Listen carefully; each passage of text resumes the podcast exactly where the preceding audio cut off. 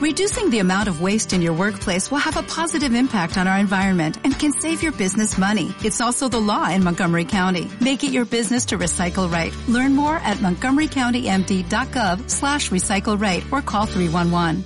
La trinchera y Aldana también que integra este hermoso equipo que tenemos de mujeres que acompañan a estos dos pobres hombres que hacemos la comunicación. Les mandamos un gran abrazo, nos encontramos el miércoles en el despeje a las 9 de la noche, el sábado a las 10 de la mañana en Hablemos Claro y el lunes nuevamente aquí en El Prisma.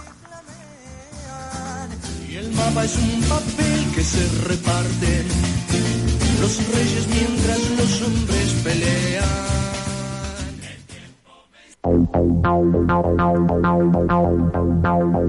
Auspició El Prisma.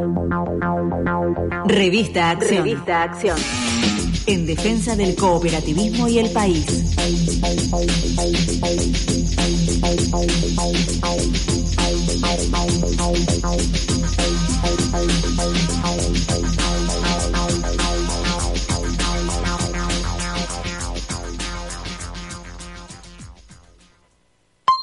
El Prisma. Una producción de Marejada. Comunicación cooperativa. Radio Comunitaria de la Azotea 88.7. Estamos donde tenemos que estar. A calzón quitado. A calzón quitado. A calzón quitado.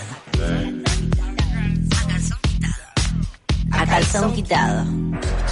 Hola, ¿cómo te llamas? Eh, ¿Cómo te llamas? te estaba pasando la barra. No, pero decime tu nombre, ¿qué pasa? ¿No puedes hablar? Ay, Pilar me llamo. Qué linda que sos, Pili. ¿Te puedo decir. Pili? Ay, ¿Te molesta que te diga Pili? no. Tenés un ¿me nombre hermoso. pasar, por favor? Sos el pilar de este boliche.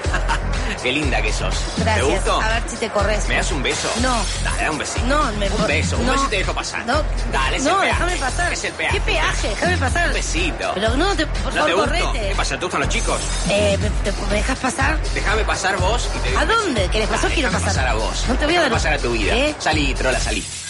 Tenés derecho a vivir una sexualidad libre, sin prejuicios. Informate, cuídate, disfruta. Ley de Educación Sexual Integral 26.150. Manifiesta.com.ar Así son los martes en Radio Comunitaria de la Azotea. De 9 a 12, La Revolución de la Mañana. De 13 a 15, Modo Random. De 15 a 16, Hecho de Cine. De 16 a 17, Patada de Canguro. De 17 a 18, Mundillo Merienda. De 18 a 19, Historias en Movimiento. De 19 a 20, Sanos de la Azotea. De 21 a 22, Buscándole la punta al ovillo. De 22 a 23, La Legión Nocturna. En el año del centenario de la radiodifusión argentina, cada vez más comunicación participativa. Soy Jorge García, del colectivo Faro de la Memoria. Estamos juntos con FM de la Azotea, porque juntos luchamos por memoria, verdad y justicia.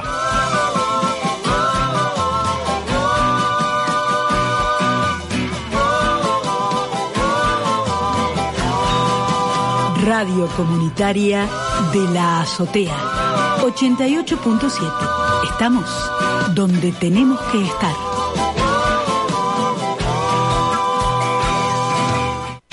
No dejes de escucharnos. Pasa en la radio comunitaria de la ciudad. Pasa en la radio comunitaria de Mar del Plata. Mira, Georgia, eh, sus principios en la música es como baterista. Ella fue incluso baterista de un artista que estuvimos hablando hace un tiempo, que es nada más y nada menos que Kate Tempest, esta Mirá, rapera inglesa. sí. Eh, y ella ella viene a ser baterista dentro de, de su banda y ha, ha llegado a grabar con Kate Tempest. Y en 2015 ella lanza su primer disco solista que se llama Georgia, como ella. Un disco que no va tan por este lado del pop. Ella, en, en muchas entrevistas que ha dado, ha dicho que es muy fan de Depeche Mode, pero quizás el disco Georgia, si lo buscan, su primer disco, el de 2015, Ujú. tiene algo más eh, parecido a Mía, ¿no? Esta cosa de más música electrónica, pero como étnica y yendo por, por otros lados. Ah, en, este, en- ajá. en- en este disco, ella se abre un poco de eso y vamos por el lado de la pista, de lo bailable, del pop. Sí. Logra generar algo que no le había sucedido con su primer disco, que es tener eh, hits, digamos, de alguna manera, porque Claro. el primer disco había estado muy bien criticado, con el público no había tenido muy, o sea, no había sido un disco muy popular. Escucha completa esta columna en radiodelazotea.com.ar. En minutos comienza la quinta temporada de Trama Educativa. Escuchanos por Radio Comunitaria de la Azotea. Estamos donde tenemos que estar. No dejes de escucharnos. Pasa en la radio comunitaria de la ciudad. Pasa en la radio comunitaria de Mar del Plata. Están ahí, mis hijas, están ahí. Ahí hay cosas que nos competen como consorcio y cosas que no. Seguro. Porque no somos responsables directos de las cuestiones más allá de lo- los límites que corresponden al puerto. digamos. Pero sí podemos trabajar y gestionar, que es la tarea que nos hemos dado, de poder ser parte de que se tomen las mejores decisiones. Y como digo yo, necesitamos que los barcos vengan siempre llenos, muy llenos, que puedan salir a pescar. Para eso, si nosotros mejoramos nuestra operatividad portuaria y damos seguridad y agrandamos la cantidad de horas eh, en cuanto puerto esté operativo, si hacemos toda esa tarea, que se hace, mucha, pero si, la podemos mejorar, si por ejemplo le damos luz, mejor luz al muelle 10, que es donde llega todo el fresco, estaremos mejorando las condiciones para que vengan más barcos. Y yo digo siempre, si viene un barco con cajones de pescado fresco, eh, no tengan duda que eso va a tierra y alguien tiene que procesarlo. O lo va a cortar o lo va a congelar. O lo va a cortar y después lo va a congelar. Bueno, esa es parte también de, de mejorar las condiciones de operatividad del puerto. Escucha completa esta entrevista en radiodelazotea.com.ar. Hoy hacemos nuestro programa así, para cuidarnos entre todos y para poder volver muy pronto, como siempre. Trama Educativa es una realización de la Cooperativa de Educadores Minga, un espacio de discusión sobre educación que promueve valores asociativos y la participación de todas las voces. Trama Educativa, un programa sobre la educación de nuestro partido. Tramar es pensar, planear, imaginar una acción que se llevará a cabo en el futuro. La trama también hace referencia a un entretejido de hilos que se cruzan en distintas direcciones. Trama educativa, la urdiembre compleja de la que participa una multitud de manos y de intenciones. Que trajeron En la trama educativa también está tu voz.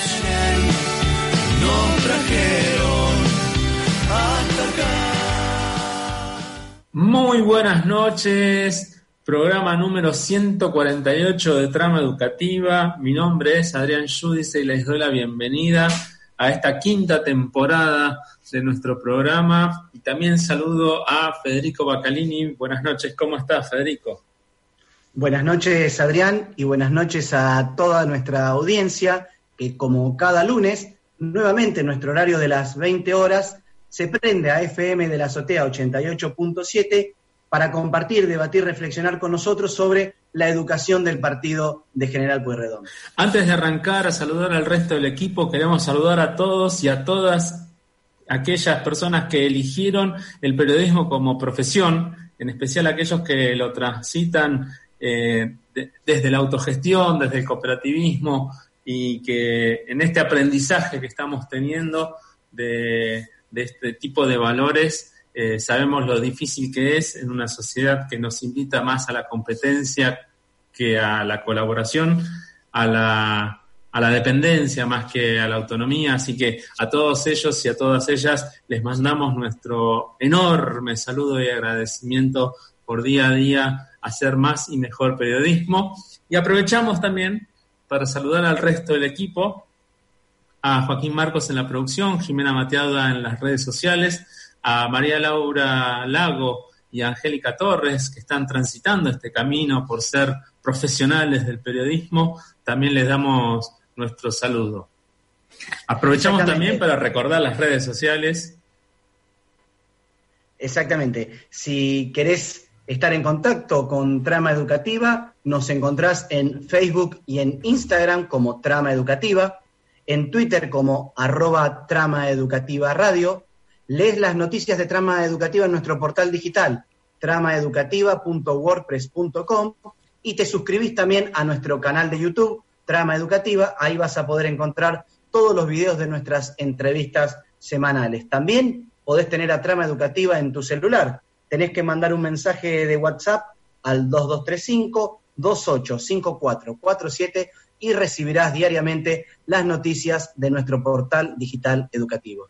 Tuvimos en el portal varias, eh, varias entrevistas, varias noticias, algunas vinculadas con la universidad y su participación en los centros barriales de emergencia, con un trabajo solidario que están haciendo de eh, colecta de fondos, compra de eh, bienes comestibles para repartir a través de los comedores barriales de nuestra ciudad y también con eh, algunas actividades y acciones de extensión de la Facultad de Psicología.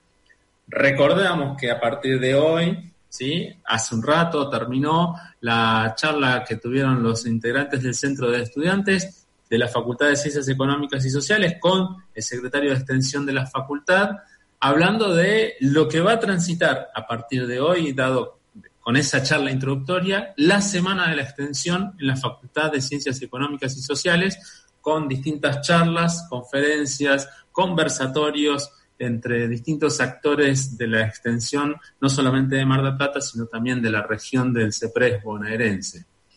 Eh, hubo otras noticias también. Exactamente. Vimos en nuestro portal digital un resumen de lo que fue una charla en vivo que dio el ministro de Educación de la Nación, Nicolás Trota, que semanas atrás conversaba en exclusiva con Trama Educativa, a propósito de la realización de una nueva paritaria a nivel nacional con los distintos referentes sindicales para acordar algunas cuestiones que tienen que ver con el desarrollo de las tareas de los docentes en el marco de, de la virtualidad. En este sentido, se reconoció el trabajo docente ejercido en formato a distancia, se garantizó la percepción íntegra de los saberes, el goce de las licencias legales que en la cotidianidad tienen derecho de usufructo los docentes y sobre todo el respeto por lo que es el tiempo laboral y el derecho a una desconexión digital que tanto hace falta también en esta época de sobrecarga desde la virtualidad. También dimos cuenta de un reclamo que se está haciendo a nivel de la provincia de Buenos Aires que tiene que ver con esa idea de la armonización entre la caja de previsión del Instituto de la Provincia de Buenos Aires y la ANSES. Recordemos que esto ya había sido una idea en la ley del 2017 de reforma previsional del gobierno de Mauricio Macri, nuevamente está en el tapete, los sindicatos levantaron la voz y están en alerta pidiendo reuniones con la ministra de Trabajo de la provincia de Buenos Aires. Bueno, en buena hora que tenemos la paritaria nacional, como lo venimos diciendo desde principio de año, y que estos temas va más allá de la cuestión salarial, sino de condiciones, medios de trabajo y garantizar una vez que se resuelva el trabajo cuando pasan a la jubilación, poder tener un, un, ingreso digno quienes hayan desempeñado sus tareas, sin dejar de entender también que las, por la situación en la que estamos pasando, eh, no es la, más planificada por parte de los docentes y que desde el primer momento intentaron dar continuidad pedagógica a los estudiantes y lo hicieron con las herramientas que tenían, con todo el tiempo del cual disponían. Eh, y bueno, hoy, a tres meses ya de, ese primer momento, se están pagando las consecuencias en el físico, en los estados de ánimo de, no solamente de los docentes, sino también del grupo familiar de los docentes. Exactamente, no, no está exenta, exenta esta actividad de estas angustias, de estas tensiones y estas ansiedades que se van prolongando con este aislamiento social preventivo y obligatorio. Pero bueno, Adrián, está hecha la presentación. Saludamos también a nuestro operador, Lucas Durso, que está todos los lunes apoyándonos desde la virtualidad. Y nos vamos a organizar Primero tenemos la columna de Paula Urcades y después la tan esperada entrevista con Carlos Escliar, que vamos a poder charlar respecto de eh, cómo ve él la educación, no solamente en tiempos de pandemia, sino también en términos generales en el 2020. Ah, vamos a la primera pausa y enseguida volvemos. Seguí escuchando con nosotros Trama Educativa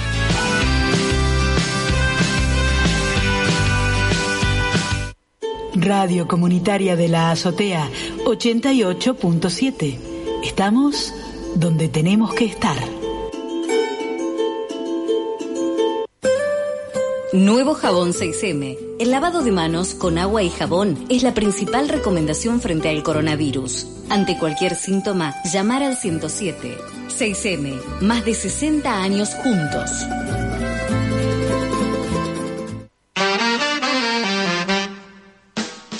El Centro de Formación Profesional y Secundaria para Adultos 404 auspicia Trama Educativa, dictado del Plan Fines, carreras terciarias, recursos humanos, administración de pymes y más de 50 cursos de capacitación, títulos oficiales y abiertos a la comunidad. Contactate en el sindicato Independencia 1839, teléfono 499-3700, por Facebook Sindicato de Empleados de Comercio Mar del Plata o en la web www.sexa.org.ar. Conocer tus derechos es el primer paso para defenderlos. SADOP, el sindicato que representa a los docentes privados. Acércate, afiliate, elegí delegado, sumate a OSDOC, la obra social de los docentes privados. Centro Mutual Docente. Cobertura y beneficios para los trabajadores de las escuelas privadas y sus familias. Libertad 4751, de 9 a 17. ADUM acompaña la quinta temporada de Trama Educativa en la defensa y promoción de la educación pública. ADUM, Agremiación de Docentes Universitarios Maplatenses. Más de 30 años defendiendo el salario y las condiciones de trabajo de docentes universitarios marplatenses trabajando y luchando por una universidad inclusiva y socialmente comprometida. Encontranos en Guido 3256, llamanos al 475-2001 o seguinos en Facebook, ADUM, Agremiación de Docentes Universitarios Marplatenses. Trama educativa es auspiciada por APU, Asociación del Personal de la Universidad Nacional de Mar del Plata. APO es un sindicato con una tradición política basada en el debate de ideas y en la toma de decisiones colectivas, donde se ejerce la más plena democracia sindical, propiciando la participación de las y los trabajadores. APU, bregando por la emancipación de la clase trabajadora. Roca 4379, 473-6904, gremioapu.org.ar, Twitter, arroba gremioapumdp, Facebook, arroba gremioapu Mar del Plata.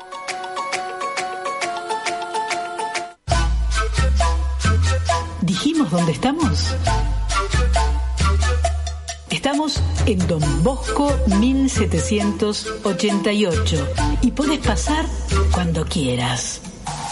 Seguimos compartiendo Trama Educativa.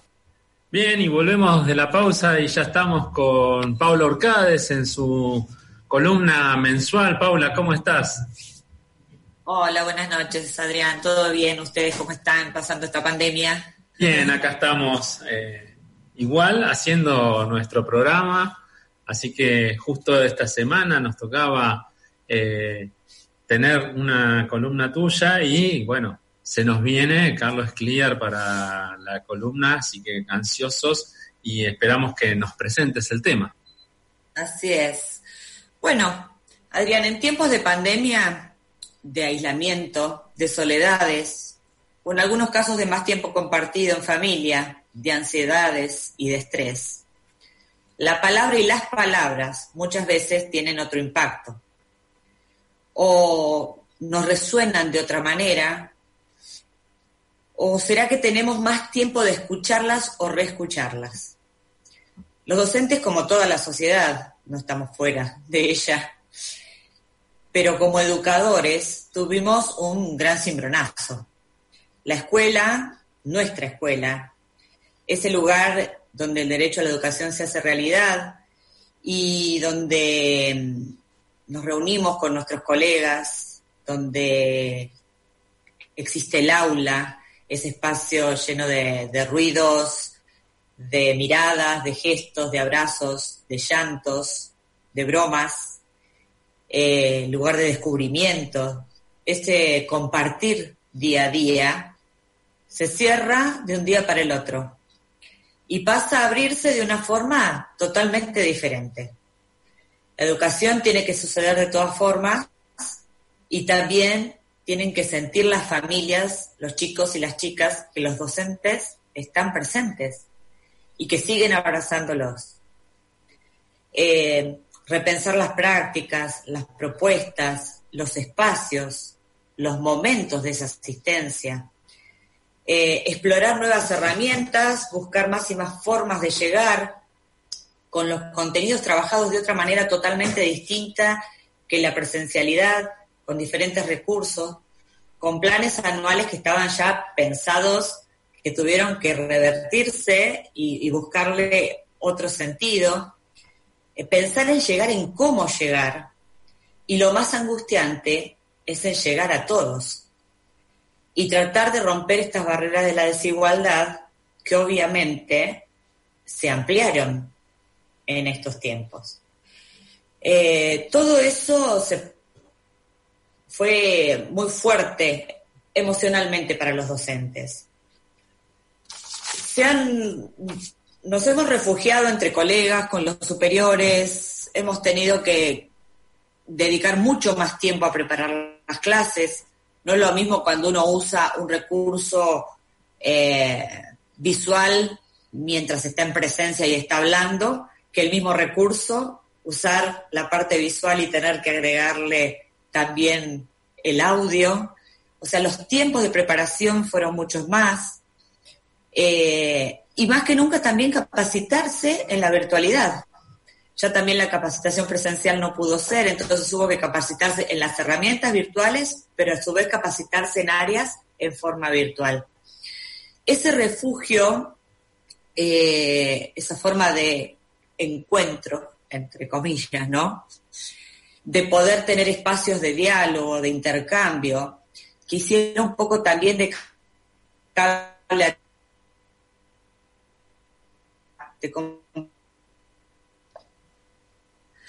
se hizo muy necesario y casi imprescindible.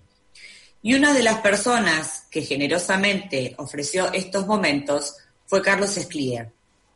En sus vivos de Facebook de los lunes, muchos, algunos o todos, esperaban las 18 horas para estar juntos, ser abrazados con la palabra que los reúna.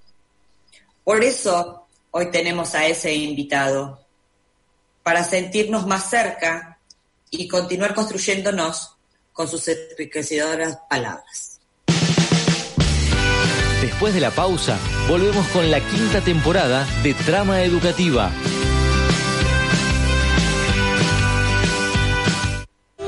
Hola, soy Viviana Ruiz del Teatro del Séptimo Fuego. Queremos invitarles y agradecer permanentemente a Radio de la Azotea porque está donde tiene que estar. Así que muchísimas gracias por ser parte de la cultura local.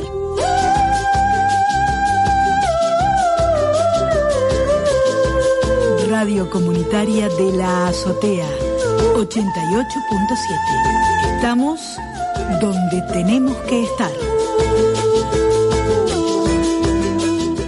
Estudio Contable Murillo Hernández. Asesoramiento impositivo contable. Administración de consorcios. Productor asesor de seguros. Córdoba 3620. Teléfonos 0223 154 571350 0223 563-7248 y 155-235558. Luciana.murillo arroba gmail.com romina.e.hernández arroba gmail.com Rayuela Club de Arte, taller de banda para niños de 6 a 10 años y de 10 a 14 años. Clases de guitarra, clases de piano a niños, adolescentes y adultos, clases de acordeón, clases de canto a niños y adultos, clases de violín, taller musical para niños de 3 a 6 años, coordinado por Belén Caputo, Rayuela Club de Arte, Brown 3852, teléfono 472 3681, Facebook Rayuela Arte. Trama Educativa es una realización de Minga Cooperativa de Educadores. ¿Buscas capacitarte? ¿Necesitas preparar una materia o requerís un servicio educativo? Seguinos en Instagram y Facebook, arroba Minga Cooperativa, WhatsApp 223-528-5447. Actuamos para transformar la educación. Grupo Sabores, eh, catering y perniles. Entradas, picadas, perniles, postres y todo lo que necesitas para tu evento. Consultanos en www.gruposabores.com.ar o en nuestras redes como Grupo Sabores. Grupo Sabores, una expresión diferente. Acompaña a Trama Educativa en su quinta temporada Granja y Fiambrería Lourdes, con productos de almacén, granja, fiambrería, quesería y bebidas. Elaboración propia de milanesas de pollo, carne y cerdo. Producción destacada en 11 variedades de hamburguesas veganas. Variedad de milanesas vegetarianas, de berenjena, zucchini y zapallito verde. Granja y Fiambrería Lourdes, horario de atención, lunes a sábado 8 a 13.30 y 17 a 21.30. Domingos 9 a 13 y 18.30 a 21.30. Torrego 3345 2236 010249. Granja Lourdes en Instagram, superando los mil pesos, envíos a domicilio sin cargo. Todas las tarjetas de crédito y débito y mercado pago. Granja Lourdes. Escuela Cooperativa Amuyen, una alternativa en educación, inicial, primaria y secundaria, basada en el cooperativismo, donde se sustituye la competencia por la solidaridad y la participación activa de todos sus integrantes como un valor social. Desde 1986, Amuyen es ir por el camino con el otro. Constitución 7235 479 7713 info arroba amuyen.com.ar Radio Comunitaria de la Azotea 88.7. Estamos donde tenemos que estar. Trama Educativa Radio, quinta temporada. Muy bien, estamos en comunicación a partir de un contacto que hacemos con Pablo Orcades y justamente con Carlos Esclier, intelectual, filósofo, educador, autor de varios libros. Así que bienvenido, Carlos, a, a Trama Educativa y, y, espero que te sientas cómodo con, con esta entrevista. Así que, bueno, Paula.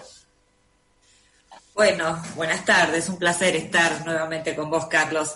Eh, tuve el, el gusto de, de, participar en los vivos que hiciste en Facebook y hubo unas palabras este, mientras nos estás esperando que vayamos ingresando que me hicieron un impacto afectivo importante, que supongo que obviamente tiene que ver con todo este contexto que estamos viniendo, pero el bienvenidos, pasen, pasen, se acompañaba con el gesto de la mano, adelante, vayan pasando, un abrazo.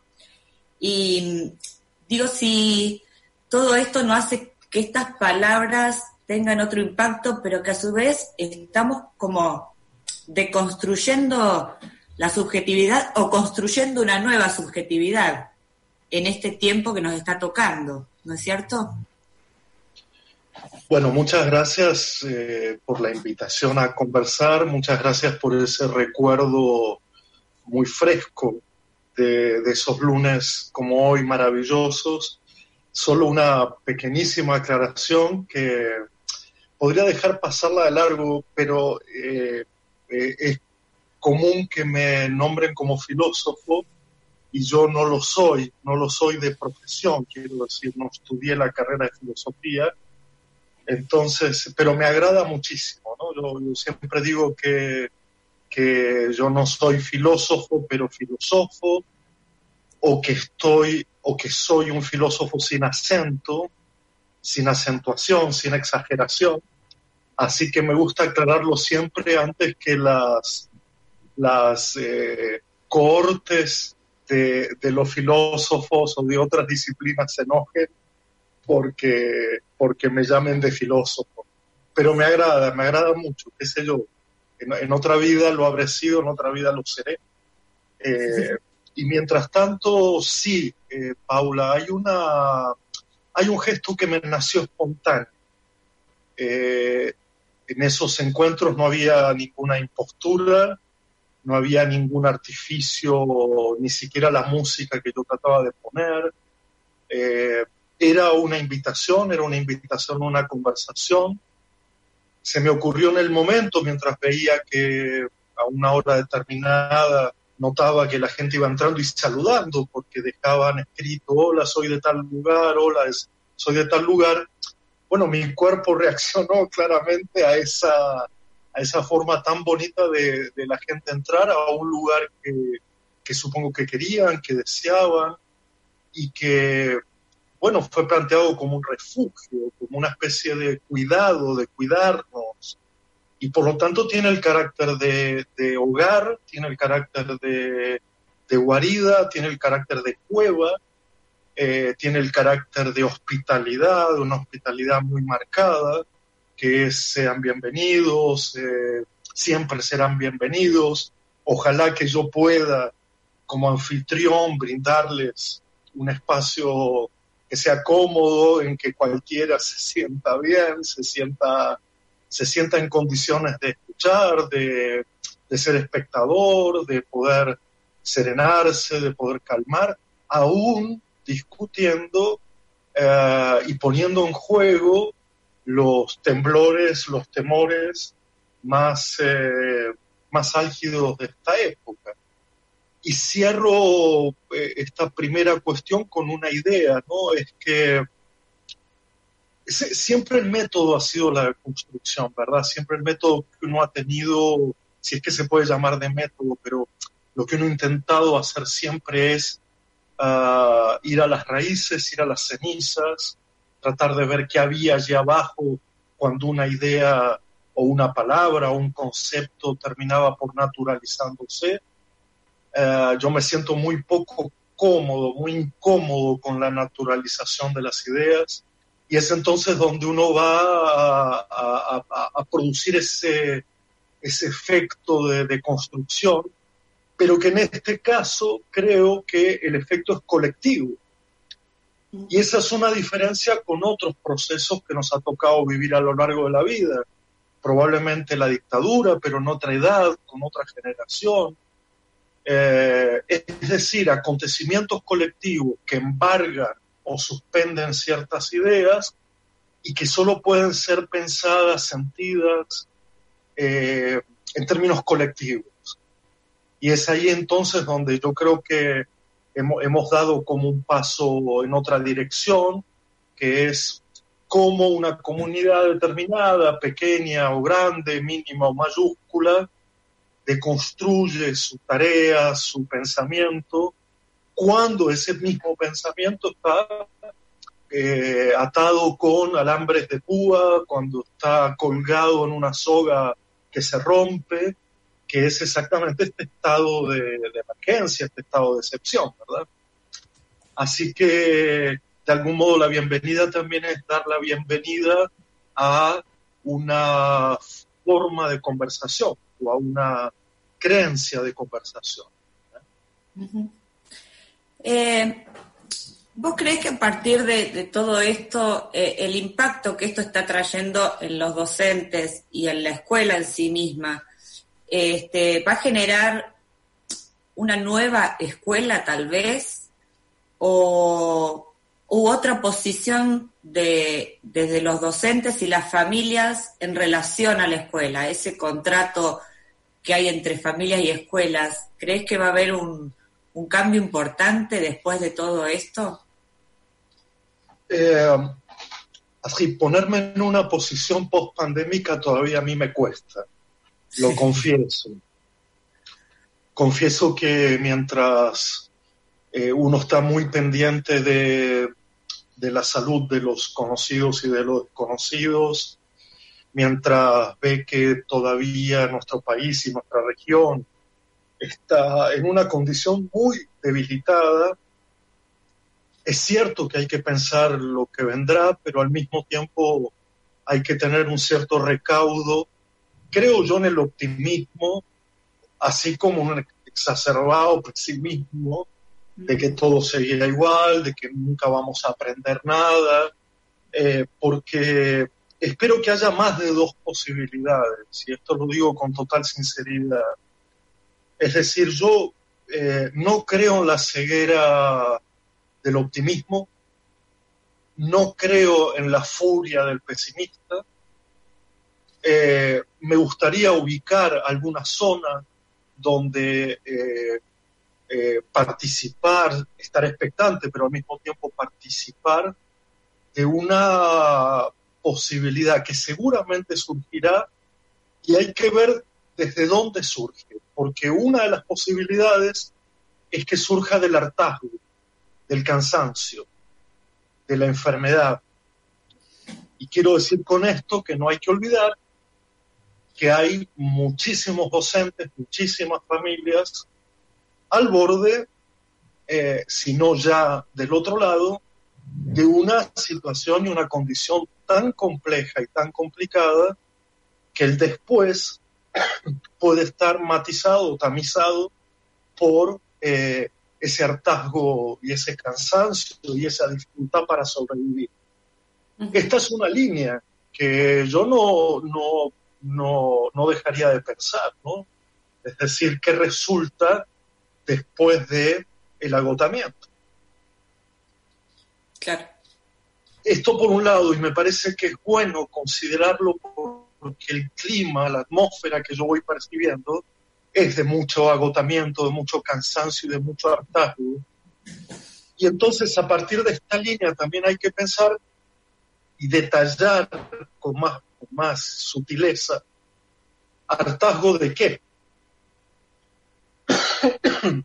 Perdón, si los padres de sus hijos, si los hijos de sus padres, si los padres de la falta de recursos, si los hijos de la falta de conectividad, si los docentes de no estar con los niños, si los docentes de las pantallas, si los docentes de las tareas, si los docentes de la burocracia, de, del exceso administrativo, eh, me parece que dependiendo un poco de qué tipo de... Es como cuando uno llega extenuado a la orilla de una playa luego de naufragar de alguna manera, ¿no? ¿Qué es lo primero que uno tendrá ganas de hacer? ¿Dormir? ¿Nuestro festejo o nuestra celebración será descansar para poder volver de otra manera, retomar de otra manera? será un festejo desmesurado, así un festejo incluso violento, exacerbado, es esa necesidad de romper todo porque por fin podemos estar en la calle. Habrá mesura, habrá algo graduado que nos permita ir imaginando eh, otras formas de, de estar y de hacer escuela. En el fondo yo sigo pensándolo, no, no, los pensamientos están necesariamente precarios y siempre serán provisorios, pero hay algo que sí creo que se está manifestando como, como contienda, como batalla, que es algo que yo dije mal entre el humanismo y, el, y la tecnocracia, esto en términos generales, ¿no? porque no afecta solo la educación, sino que afecta a las formas de relación, a las formas del trabajo, a las formas del traslado, a las formas del funcionamiento social en general. Y que tiene un rebote muy, muy particular en el campo de la educación, por supuesto. Y ese rebote será, bueno, decidir si la escuela es un escenario donde intentar crear vidas mejores, y eso exige toda una aclaración, pero digamos, vidas mejores en el sentido literal para todo el mundo. En un mundo que sea mejor, y esto exigirá también toda una larga fila de aclaraciones, o si se producirá el efecto perverso de eh, una, un reacondicionamiento y reposicionamiento de la estructura anterior de la vida del mundo previo a la pandemia, ¿verdad? Que eh, podrán acentuarse, exagerarse, radicalizarse todavía más.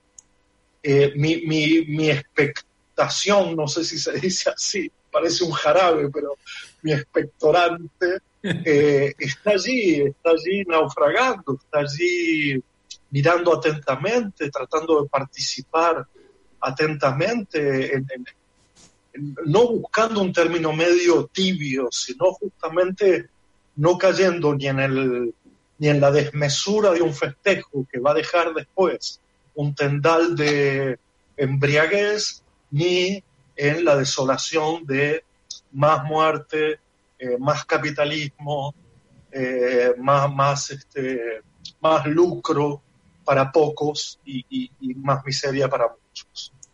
Déjame que antes de, incomodar con esa pregunta de qué pasará en el futuro, ¿no? Esa pregunta que uno se, hace, no necesariamente que te la hacemos a vos, sino que nos hacemos constantemente por nuestras ansiedades, por justamente convivir con este capitalismo que nos hace cada vez más ansiosos y más competitivos, más individualistas, me gustaría hablar un poquito del presente que nos está trayendo una escuela distinta.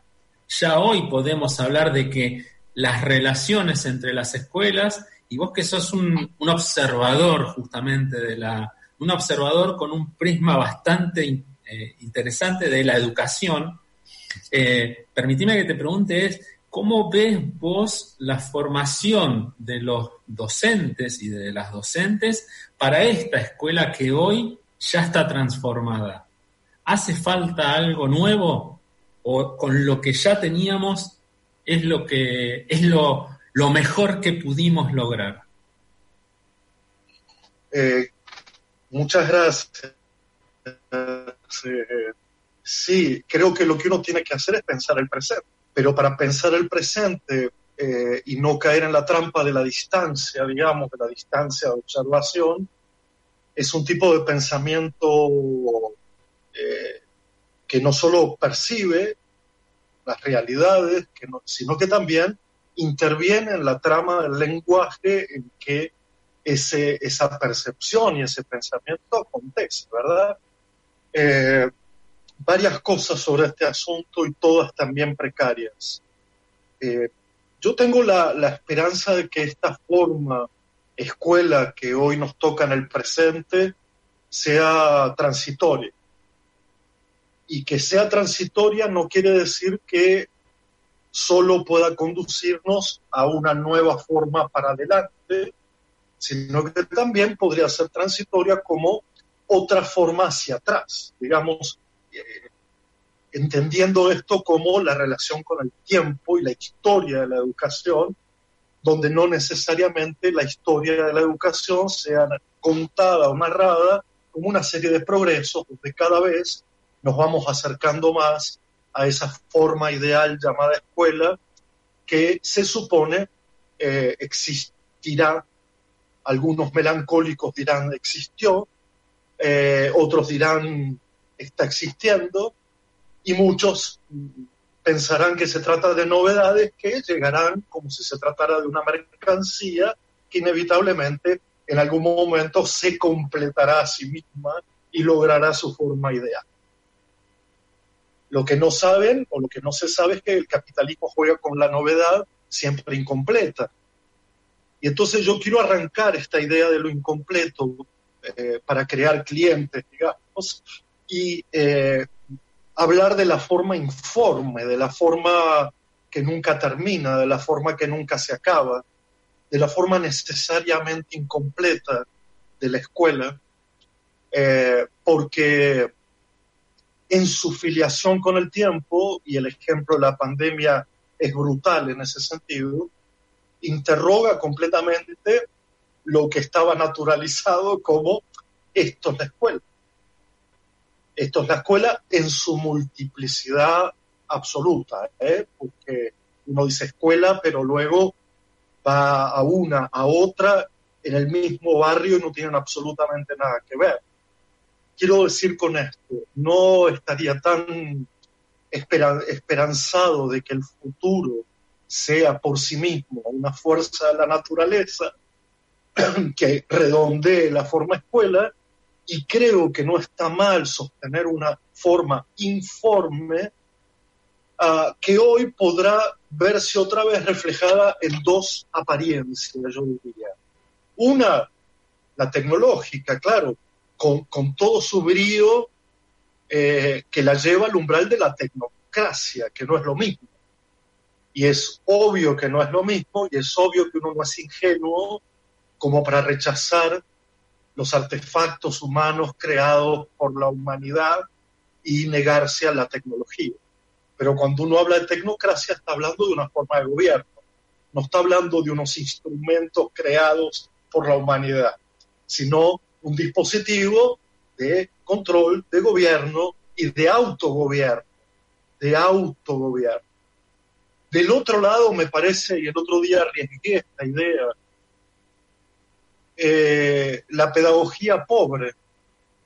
Eh, y, pues, lo, diré como rápido, pero la pedagogía pobre no es una pedagogía pobre en el sentido de falta de recursos o empobrecida, sino que es aquella que siempre ha tenido que levantar de los bordes del camino lo que fue desechado, lo que fue abandonado, lo que fue olvidado, y que se va haciendo escuela en la medida de ir juntando los pedacitos, haciendo el rompecabezas de lo humano, que eh, la tecnocracia o la meritocracia o la empresocracia eh, van arrojando como si ya se tratara de lo inútil, el desperdicio.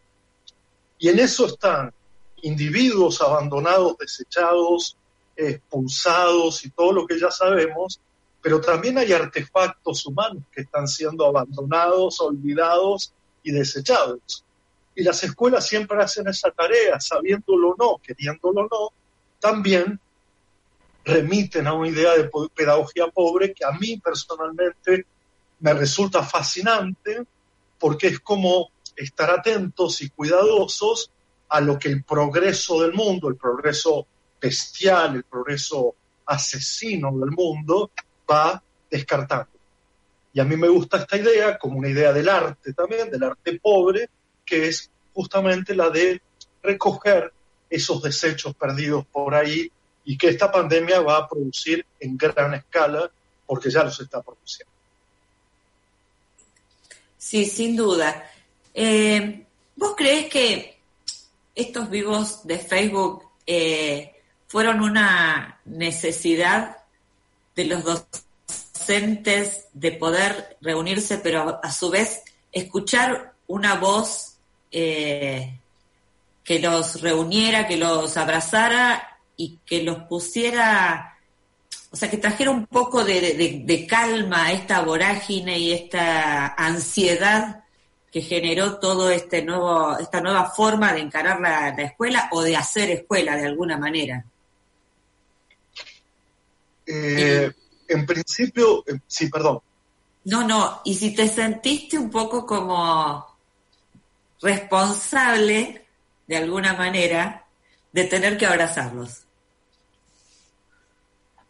Eh, por un lado, siento que hice lo que siempre hago, es decir, no quise dejar de hacer lo que siempre hacía y el hecho de que hubiera otro medio, otro recurso, otro instrumento, no cambiaba la idea esencial que es la de la conversación y la compañía.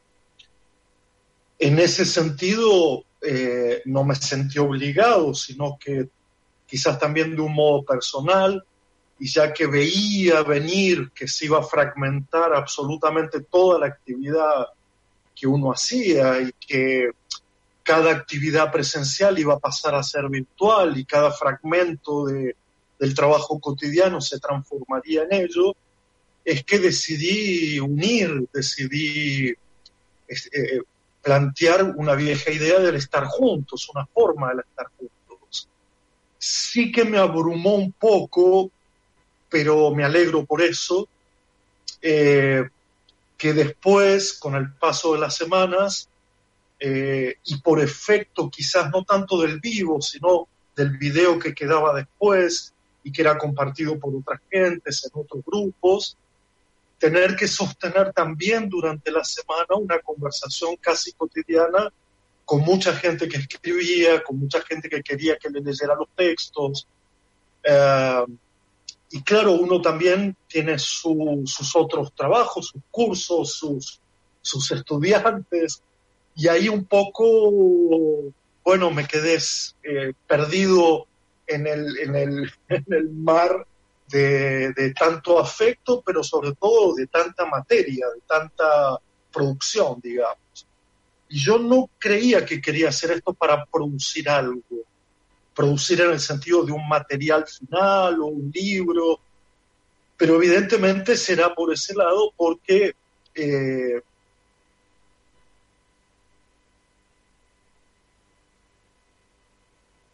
se acabó. Me llegó un mensaje de que se terminó la reunión. Acá estamos, Carlos, ¿eh? Estamos, estamos, Carlos. Capaz que te avisó que faltan 10 minutos. No, me puso, bueno, no importa, me puso el cartel de gracias. Claro, no. gracias, por, gracias, por, venir. No, no, no, acá estamos, seguimos acá. No, por favor. Para, para sintetizarlo, eh, eh, una, una amiga docente me dijo, cuando me vio muy atribulado, así muy agotado, me dijo que yo estaba acompañando, que no me sienta responsable por cada historia, por cada dolor, por cada dificultad, por cada, por cada miedo, por cada decepción, que, que se trataba de una compañía. Y creo que eso me hizo recuperar un poco la idea de una idea antigua, ¿no? Una idea un poco anacrónica, con tanto terapeuta y tanto tanto ayuda y tanto apoyo que anda por ahí, que es, uno se las arregla como puede. Y de alguna manera también, bueno, busqué esa forma, yo acompañé como puedo.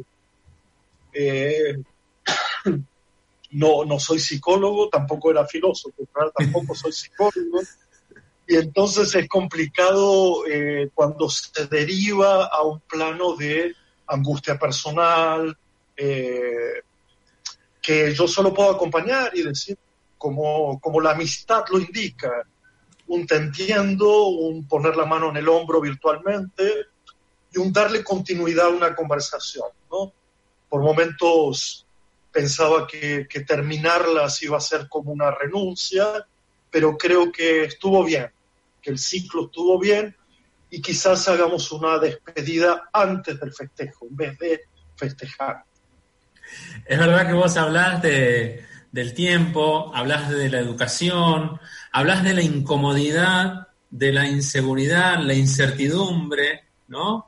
Eh, ¿Qué otro concepto le agregarías a la educación tal cual la, la, están viviendo los educadores? Vos haces una especie de revalorización del educador en el proceso educativo del educador con, eh, y no, no estoy hablando del, del maestro o de la maestra, sino del educador desde el, el niño, la niña que está educando también a su maestra y su maestro en el proceso educativo. ¿Cómo lo, qué, otro concepto le, le, le, asignás a ese proceso de educación? No el actual necesariamente de la pandemia, no, no en el actual del aislamiento, sino en el proceso educativo en el cual eh, intentamos combatir ese capitalismo totalizante. Creo que así como en la escuela, como en la vida, para mí las tres cosas más importantes tienen que ver con las formas de estar. Eh, sé que es una expresión un poco extraña o ambigua o poco académica, digamos, pero cada vez más creo que de los modos en que estamos, de los modos en que se percibe cómo estamos, pero también de, de las formas de permanecer en un lugar, en un tiempo, en un espacio, y de los modos de hacer, es allí donde se juega absolutamente todo. En el fondo, en esta pedagogía pobre, un poco así despojada de efectos especiales, eh, donde quitamos un poco vestimentas sofisticadas, músicas estrafalarias, eh, aparatos eh, que, nunca funcionan bien y tal, yo me quedo siempre con estas tres cuestiones. Siempre se tratará de cómo estamos, cómo permanecemos, la voluntad de permanecer, no solo el placer, sino la voluntad de permanecer y las cosas que hacemos juntos. Es una, de una simplicidad y de una complejidad absoluta, pero se trata de, al fin y al cabo, cuando uno entra en una escuela, cuando uno acompaña un trabajo, cuando uno eh, se queda con una comunidad educativa, estas son las tres cosas que observamos y sobre las que hay que hablar, sobre las que hay que conversar. Cómo estamos, cómo permanecemos y qué cosas hacemos. Si esto lo pasamos por el filtro de la pandemia, ya verás el tipo de respuestas que habrá por parte de las niñas, de los niños, de los padres, de las madres, de los docentes, de los, de los eh, eh, ministros, etcétera. Es decir, eh, dependiendo un poco tu lugar en el mundo y tu lugar en la vida, estas tres cuestiones determinarán tu pensamiento, tu forma de actuar, tu forma de hacer política inclusive. Bueno, Carlos, no queremos robarte más tiempo. Te agradecemos muchísimo que hayas, este, que nos hayas ofrecido o, hayas aceptado esta invitación. Eh, esperamos que esta pandemia pase lo más pronto posible, volver a tenerte en Mar del Plata teatro lleno de docentes y de gente con ganas de escucharte, este, como nos ofreciste también el año pasado. Es un placer siempre escucharte, tus palabras acompañan a la docencia y acompañan también eh, a la persona y, nos hace bien. Así que agradecerte muchísimo este encuentro, por supuesto. Para el programa educativo por primera vez. un gran abrazo a los dos y esperemos vernos pronto. Es verdad, esperemos vernos pronto, Carlos Escliar. Esperemos también ese libro que forma parte de ese festejo, quizás, de ese nuevo encuentro y de esas nuevas formas de encontrarnos. Así que muchas gracias, Carlos. En lo que decía Paula, me, hago eco y, la verdad que somos muy afortunados de poder reflexionar, darnos este tiempo para reflexionar de lo que estamos viviendo. Muchas gracias. gracias. Gracias. Fuerte abrazo. Seguí escuchando con nosotros Trama Educativa.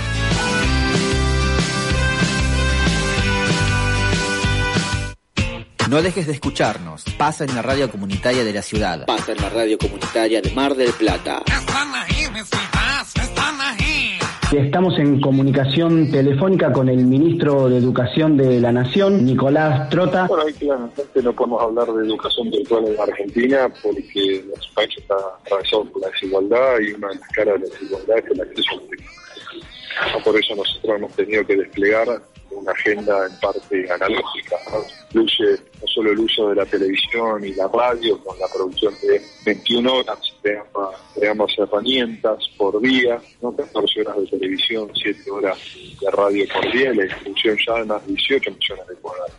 Para nosotros la centralidad del plan de conectividad es avanzar rápidamente en la conectividad de nuestras escuelas, más de casi el 60% de nuestras escuelas tienen conectividad, avanzar también en la gratuidad y la navegabilidad de todos los datos educativos, los celulares, el desarrollo de una plataforma educativa en la cual nos encontramos trabajando y al mismo tiempo la distribución de hardware, no solo de instrumentos tecnológicos, no solo para las escuelas, sino en el modelo que nosotros consideramos central, que es el retorno de ese derecho a la computadora por parte de los que terminen también viajando a las casas cada uno de, los hogares y la escuela. Bueno, eso es la agenda en la cual tenemos que trabajar a lo largo de los próximos años.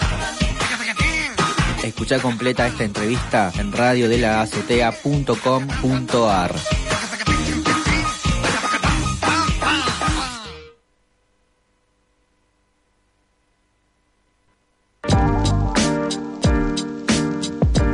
Cooperativa Repulgue Rebelde.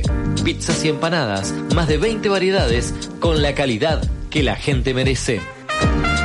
Visítanos en Independencia 4251 473 8182.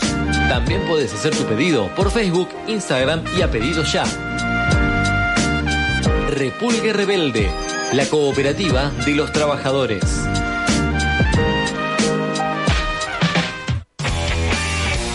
Acompaña a Trama Educativa Magis, consultores en seguros, profesionalismo y seriedad, seguros patrimoniales y personales.